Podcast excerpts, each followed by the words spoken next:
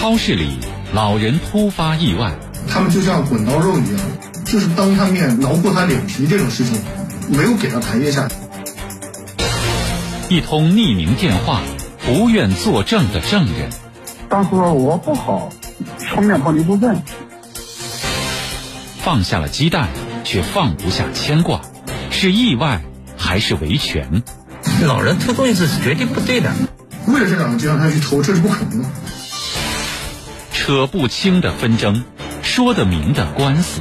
他自己有病发病了以后躺在地上，这个不能怪人家商家的，对不对？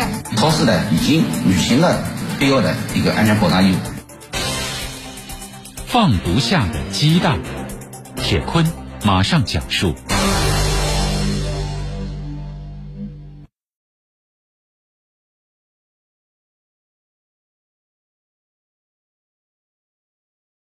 被超市员工质疑偷拿了两枚鸡蛋，就在双方理论的时候，老人突然倒地猝死。这两枚鸡蛋当时的价格还不超过一块钱，老人的行为是否有过错？超市最后成为了被告，这又是怎么一回事呢？二零二零年十二月底，记者前往这家超市采访的时候。当地居民对超市六个月前所发生过的事情还记得很清楚。你拿这么一点点东西，作为你来说，你发什么财了？这个是这个行为就不对的。在征得超市同意之后，记者调取了事发当天超市里的内部监控。监控视频显示，二零二零年六月十三号下午的三点多钟。一位身穿灰色衬衫、戴着眼镜的老年男子来到超市禽蛋区的附近，只见他拿起一个塑料袋，正在挑选鸡蛋。下午的三点十七分，这位老人手中有了一个小小的动作，似乎拿了一点东西，然后又匆匆的放进了口袋里。这一切恰好被不远处一位超市员工罗红霞所看到了。我从这边拐过去的时候，我就看那个老师傅站在那个位置上，好像那个动作挺快的。从监控的角度可以看出，老人放进口袋里的是鸡蛋。在购物区转了一圈以后，老人来到了收银台。罗红霞赶紧把自己看到的情况告诉了店长周玉兰，而这个时候，老人正准备结账离开超市了。周玉兰也就赶紧的过去了。罗红霞说的这，说的这，他有个人拿的东西，我就过去了。看着老人只将购物袋里的东西结账以后走出了收银台，罗红霞赶紧就追了过去。店长周玉兰也从进口处出去了。就这样，两人一前一后把老人给截住了。老师，老师傅，你把东西拿出来结个账。他始终好像没听到我。任凭店长周玉兰怎么劝说，让老人把鸡蛋给拿出来，老人就好像没有听见。而这个时候，罗红霞也跟着上去了，和老人沟通了起来。我说：“老师傅，老师傅，你是不是有什么东西忘了没没付钱？你不要走呀！”我就这样说了。后来他就停下来，回过头来，还要对我：“我不是才让你们那个结账呐？我说：“你看一下，你袋子里是不是有啥东西没付钱？”监控画面中。当时，老人将口袋里的东西陆陆续续的掏了出来。我看到他袋子里还是有鼓鼓的，鼓鼓的。我说：“你再看一下，你袋子里有没啥东西？”拿出，呃，没没付钱，但是手揣在袋子里，他就手就不拿出来了。此时，收银员周玉红他也反应过来了，三个人也就一起围了过去。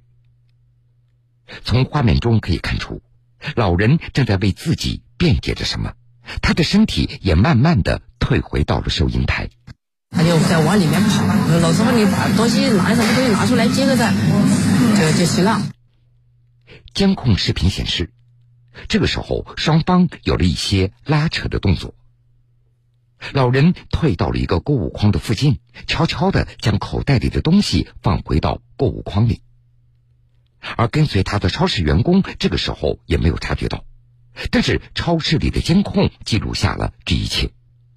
呃，我也不知道他是我不注意还是怎么，我反正没看到他当时知道是怎么拿出来，反正有有顾客看到，当时也在说，哦，在拿在拿，哦，拿出来拿出来，哦，是两个鸡蛋两个鸡蛋。从监控画面可以看出，当时双方一直在争执着，其中也有一些拉扯的动作。这样的过程持续了两分多钟。下午的三点二十三分左右，老人的身体突然向右侧倾斜，随后摔倒在地。倒地时身体还发生抽搐。由于事发突然，一旁的人显然懵掉了。在面面相觑以后，有人才反应过来，立即拨打幺幺零幺二零。监控显示，老人倒地的时间是下午的三点二十三分。下午三点四十三分。有顾客已经在对老人进行施救，但是老人仍然没有任何反应。十几分钟以后，幺二零到达现场。这个时候，超市负责人田淼也赶到了超市。他正好看到几名医护人员和先前抵达的幺幺零警方一起将老人送往距离最近的南通市中医院。在老人被送到医院之后，超市方得到一个消息。老人疑似心肌梗死，已经走掉了。就在事发没过几天，老人的家属就将超市告上了法庭，理由是这家超市存在着问题，对老人的倒地猝死负有不可推卸的责任。监控录像起风波，谈不拢的补偿协议。超市方面的态度其实就是很明确的。就是给你两万块钱的一个赔偿。几处疑点难判定，化不开的是是非非。他始终是反正是不承认他的事情啊。你为什么还要去聚拢，对我父亲进行一个实验？神秘电话道出了现场的关键所在。我认为这个情况，嗯，这个拉扯肯定超过了一个必要的限度。死亡成谜，到底是维权还是偷窃？我我认为他的初衷应该就是维权。首先还是要分清这个是非。放不下的鸡蛋，铁坤继续讲述。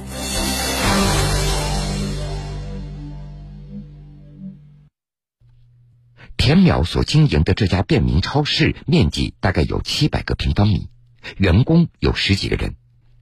他坚持自己的员工当时是在纠正老人的违法行为，所以不存在任何的过错。员工这块是没有任何这个过错的，嗯，他其实是也是坚守这样一个他的一个责任。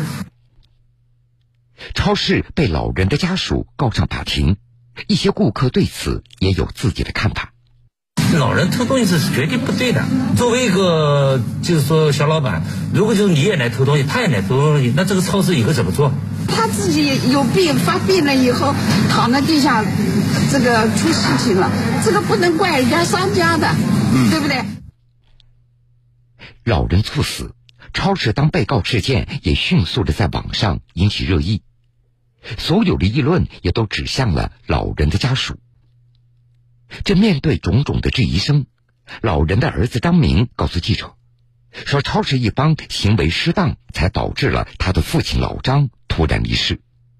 自尊心方面受受挫，他本身就是很要强的一个人，你这样去对他进行一个施压，不依不饶的，真的是不依不饶。我们家属又看得非常愤怒，导致我父亲突然就倒地了。张明向记者回忆了事发当天的情形。二零二零年六月十三号下午的三点半左右，张明突然接到母亲所打来的一个电话。我母亲接到他同事或者说是朋友吧，朋友的电话，说我父亲倒在了精品玛特超市里面。然后我母亲接到这电话，我们就很快的赶到超市现场。母子两人赶到超市的时候，并没有看到老张，他们被告知老张刚刚在超市里摔倒了。人已经被送到了南通市中医院。两人赶到医院，这个时候老张已经被送到了急救室。过了一会儿，负责抢救的主治医生告诉了一个让母子俩无法接受的消息：在抢救室门口，医生就跟我们家属说，老人已经不行了，已经走了，说是在超市的时候就已经是不行了，人就没了。当时我们就很悲痛嘛。张明和母亲怎么样都不相信，这中午出门身体还好好的老张，怎么去了一趟超市就突然死掉了呢？我们也是突然接收到这个消息，心情上也是比较沉重的。张明带着母亲到超市一起来调查父亲的死因。超市员工的说法是，老张在买鸡蛋的时候突然倒在地上，送到医院人就没了。张明母子绝对不同意这样的说法。随后，他们就接到了南通市公安局中秀派出所所打来的一个电话。在警方的协调下，张明母子也终于看到了老张生前在超市的画面。看着监控录像中老张缓缓的倒在地上，母子俩崩溃了。你超市，你上你态度，你首先你要说说把这个事情说清楚，再一个就是你要把你在这个事件当中你是怎么处理的一些细节跟我们讲清楚。按照张明的说法，父亲除了有些老年病，他的身体一向非常硬朗，所以不可能在超市里突发疾病而倒地身亡的。他身体状况，平时身体状况还是挺好的，就是不是没事也出去遛弯。通过仔细的查看监控，张明他认为，超市员工对待父亲言辞激烈，左右了老人的人身自由，最终导致了悲剧的发生。平时也很随和，但是你不能就是当他面挠破他脸皮这种事情，就是没有给他台阶下。张明他对自己的父亲非常了解。父亲老张自尊心特别强，也特别要脸面。超市员工的阻拦拉扯的行为，可能让老张拉不下脸，一时气急攻心。所以张明他觉得，这才是父亲死亡的真正的诱因。给出的结论是心肌梗死，但是在我看来，你如果没有外部诱因的话，是不可能导致你心肌梗死的。这嘴上肯定是不依不饶的。这个是逃不掉的，但是超市方认为这是一次意外，而且这意外的发生完全是由老张而引起的。老张要不是偷拿两枚鸡蛋，他们怎么会把他给拦住呢？张明他也承认，父亲偷拿超市的鸡蛋行为的确不妥，但他认为父亲也只是拿了两枚价值不到一块钱的鸡蛋。而且事后还将鸡蛋又悄悄地放回到购物筐里，这说明父亲已经意识到自己的行为不当了。超市对待一个老人也应该得饶人处且饶人。你认为我父亲是偷，然后你自助目的达到了，他已经把这个货品交出来了，你为什么还要去聚拢，对我父亲进行一个施压？超市方认为。在和老张理论的时候，老张情绪特别激动，他拒不承认自己偷拿了鸡蛋放在了口袋里，所以超市员工不得已也只能将老张给拦截下来。张明认为，超市之所以将父亲给扣下来，是想后续对父亲进行道德谴责和经济处罚。张明的想法其实也不无道理，因为记者发现。就在这家超市门口，还张贴了一张告示，上面写着：“袋子仅供购买商品使用，如果撕取袋子两个以上，以盗窃处理，抓住罚款”的内容。所以在张明看来，超市不是执法单位，他们没有权利对父亲进行处罚。无非两个目的：第一个，道德教育啊；再一个，你想越权罚款，谋求非法所得。他就是看他老实，就对他纠缠不休，其实就是想要钱。超市方也承认，他们的确没有权利对顾客进行处罚，他们也从来没有这么做过，只是因为超市是一个微利的行业，个别顾客有些不检点的行为，他们是不得已才写了这么一则告示。按照超市负责人田淼的说法，其实这只是一个善意的提醒，并没有真正的处罚过任何人。对顾客都会进行一个善意的提醒啊，就是超市的一些东西，你不要随便的就放在自己的口袋里啊，这样你如果呃，你这样就其实就属于一个偷窃行为。张明觉得，正是因为超市对父亲施加了沉重的精神压力，才会导致老人倒地猝死。因此，在当地的派出所里，母子两人第一时间也只是要求超市进行经济的补偿。他们就像滚刀肉一样，就是那么几句话，然后第一次就是协商不成嘛。超市方认为，在老人偷拿鸡蛋到老人猝死的过程中，超市的处置并无不当，所以他们不需要承担责任。不过，考虑到老人已经去世，他们愿意对张明母子进行人道性的帮助。超市负责人田淼，我们其实是出于这个同情心、同理心，这样感觉啊，这个人死了啊，死者为大，嗯，多少给给给给予对方一些这个援助。这超市方只愿意拿出两万元，这也远远低于张明母子俩的心理预期。双方在派出所里是不欢而散。超市方面的态度其实就是很明确的，我这边就是给你两万块钱的一个赔偿。这虽然有超市的监控可以证明老张的确偷拿着鸡蛋，但是在张明的心里，他是不会相信父亲会做出这种事情的。为了这两个鸡蛋，他去偷，这是不可能的，这绝对不可能。我们不家属不认可。按照张明的说法，父母那都是退休职工，父亲是一个老知识分子，退休前在一家公司里做电工，并且还是一家大学的外聘人员，这退休金拿的也不少，一家三口日子过得非常和美。在张明的眼里，父亲平日里对人那都是和和气气，无论生活工作上都很少跟人发生矛盾。怎么可能在超市里和别人争吵起来呢？我父亲他退休工资是一个月五千多块钱，一两个鸡蛋他才几毛钱。你说一个退休工资拿五千的人，他为了一个几毛钱的鸡蛋，他他犯得上头吗？他根本犯不上嘛。他是一个自尊心很强的人，他后来就是在那个工厂里面嘛，干到四五十岁的时候，自己还考了一个大学，嗯，就是很要强的那么一个人。没过多久。张明和母亲就开始操办老张的丧事，可是就在这个时候，张明他突然接到一个神秘的电话，正是这个电话让张明萌发了打官司的念头。直到有一天，就是有一个人打电话，这个人就跟我们说，当时确实是有一个沟通的，嗯，但是他也没说超市方面是给了是允许还是不允许。